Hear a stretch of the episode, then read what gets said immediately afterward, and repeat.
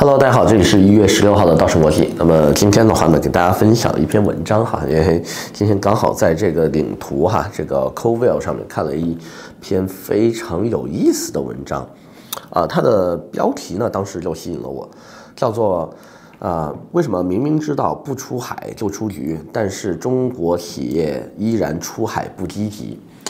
然后呢，我就哎觉得这个标题很有意思哈，啊，为什么出海不积极？对啊，为什么大家都看得清大环境，但是不出去呢？啊，感觉好像跟移民行业有点关系啊，我就点进去看了一下，里面的分析啊，哎，非常的这个精辟，因为这是一家做这个中国企业出海的这么一个社交媒体平台，然后呢，他给中国的企业家呢，呃，画上了这个三个。呃，怎么说呢？三个标签吧，就说这三样东西影响了我们出海。那么第一的话呢，就是对海外市场的认知啊偏少。比如说呢，大部分的中国的中小企业主、快消品啊以及轻工业的这些企业主的话呢，都听说过独立站啊、亚马逊的这个卖家，但是呢，他们都不知道我们如果出海的话，第一站去什么地方？比如说应该去北美啊、东南亚呀，还是欧洲啊，或者中东呢？对吧？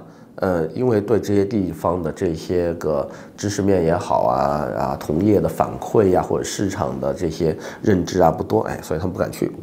第二呢，就是企业家对海外赚钱的信心不足。那么，为什么他会出现这样的一个情况呢？就是他这么说的哈，就说在二零二三已经非常这个艰难的一年哈。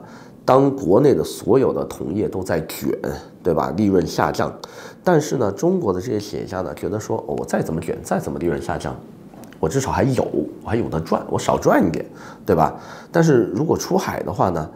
我两眼一摸黑啊，有可能投入就全部打水漂了，对吧？啊，直接翻船了，呃，那跟我每天还能分一碗粥的这种啊清贫的日子相比的话，那我当然是愿意过一个清贫的日子，我也不想，对吧？呃，出去就翻车了，那这点也可以理解。那么第三的话呢，就是企业家本身趋于保守，比如说我们国内的，呃，这个按照地区分化的话呢，比如说。呃，北上广深呐，这些地方可能对海外的这个开放程度也好啊，接触的这一些个，呃，就是比例也好的话呢，他们会对海外比较熟悉啊，更加愿意走出去。那么再就是这个，呃，苏锡常沪宁杭地区啊，包括这个义乌啊、慈溪啊、宁波啊，得益于他们有供应链，包括挨着杭州近，有这个网网络的这个电商的这个。加持，对吧？在整个这一套配套的情况下呢，他们出去也比较容易。那么最弱的呢，可能就是一些内陆的市场了，对吧？那么这个华北地区啊、西北地区啊，可能再往出走的话就更加难了。那么到今天为止，还有很多这些地区的这些个传统的企业主，可能连这个直播呀，甚至于互联网加都没玩透。你突然跟他说我们要出海。哈，对于他们来说可能还是太超前了，对吧？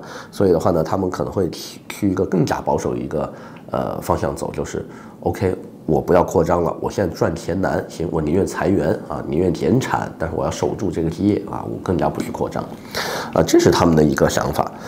但是呢，在我看来，这个，哎呀，这个这个想法就很奇怪了，就是你已然走到一个。走不下去，并且已经能预判到未来可能会更加艰难，你这样缩小规模不就是，对吧？你这这就是给自己在自掘坟墓嘛。所以的话呢，我觉得大家还是有必要出去尝试一下哈。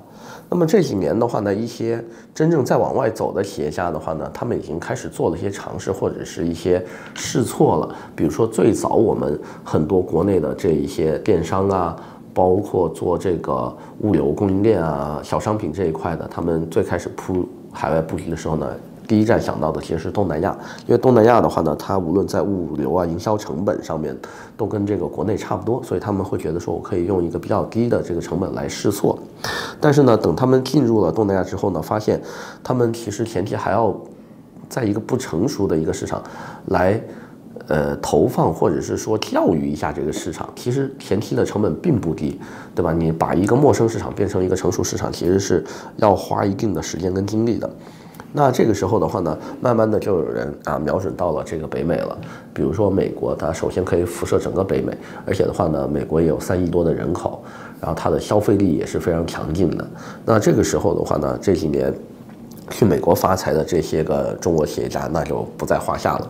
比如说，呃，去年哈，就二零二三年哈，爱玛电动车的 e-bike 终于在美国上市了，卖多少钱呢？一千七百美金。注意啊，爱玛电动车的一个 e-bike 其实就是一个小电动车嘛。一千七百美金啊，这是非常夸张的一个天价了。那么元气森林的话呢，也在呃全美五百九十一家 Costco 呢全线铺开了啊，每家 Costco 都可以买到元气森林的这个饮料。那么再紧接着跟上的就是王老吉啊、金麦郎啊等等。以前呢这些品牌可能只能在当地的华人超市，比如说大华九九啊，比如说呃就是加拿大品牌这个大统华呀等等这样的超市买到。那么现在的话呢，就所有的老外的超市啊也可以买得到了。那么这些年，安踏也在不断收购海外的品牌啊，签约 NBA 的球星啊，开始布局全球。那么除了这些出去的品牌，我们这几年很多小众的电商品牌，对吧？像 Shein 这一些，呃，包括几个。我忘了还有几个品牌叫什么哈，就是从电商呃发展布局开始的。那么现在在美国做的也非常的好，所以我一直觉得说，其实，在目前这个国内大环境在下行的情况下，大家更应该呃出去呃不说一定要把产品卖到海外，至少你应该出去了解，多调研一下这个市场。那么话呢说回来，当时看完这个文章之后呢，我有一个想法哈，就是。还有没有一种可能是，很多企业主他不是不向往海外市场，他可能很向往，但是呢，他受制于一个自己的身份，比如说前面这三年，我们所有受疫情影响的这些个企业家，他在没有拿到海外身份之前的话，他就很难敢再去投资海外了。为什么？你有很多国家都停航了，呃，那你又没有一个当地身份，你根本就去不了的情况下。呃，其实你是跟海外自己的工厂公司完全属于一个断联的状态，那这样子一来的话，他更加的就不敢去走海外这一步了。那么，呃，再举一个比较经典的一个案例哈，我们记不记得好像两年前还是三年前，我们跟这个印度啊，在这个西藏跟印度的一个边境起过一次小的冲突啊，那次冲突之后。我们所有中国企业家拿着中国护照去印度办企业的这些企业家，已经不可能自己独立的开公司了。要么你在当地有一个这个你很信得过的印度人啊，当你的法人，当你的这个大股东，否则的话你在印度是完全无法展开业务的。那这样一来的话，其实很多时候我觉得，除了刚才那篇文章总结的三点，我觉得身份其实是非常大的一个制约因素。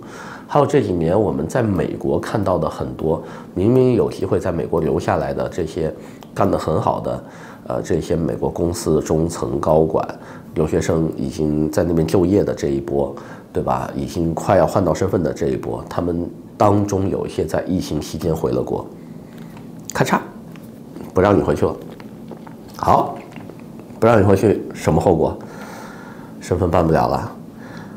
公司不可能等你三年吧，对吧？因为公司那个时候也不知道中国封控到什么时候啊，直接裁掉吧，对吧？那么管理层就更别说了，还等你三年，三个月我都等不了了，赶紧换 CEO 或者换换这个 manager，换这个 supervisor，对吧？你的岗位就不可能给你留了。当你自己不能自由穿行在这些国家当中的时候，你在海外投任何东西都是非常有风险的。所以我后来就觉得说，在二零二四年这么。微妙的一个历史转折点，大家每个人弄一本海外的身份啊，或者是一个绿卡，还是非常有必要的。平时如果说你是一个花钱，啊，有可能会买一些，呃，奢侈品啊，或者是一些呃，比如说豪车啊等等的一些投资的时候，不如稍微省一省。对吧？我们少买一辆车啊，今年少换一台车，我们就可以给自己节约出来一个海外绿卡，为全家人的身份都上一个保险，何乐而不为呢？那么今天呢，这也算是一个小广告吧，就给大家分享这么多。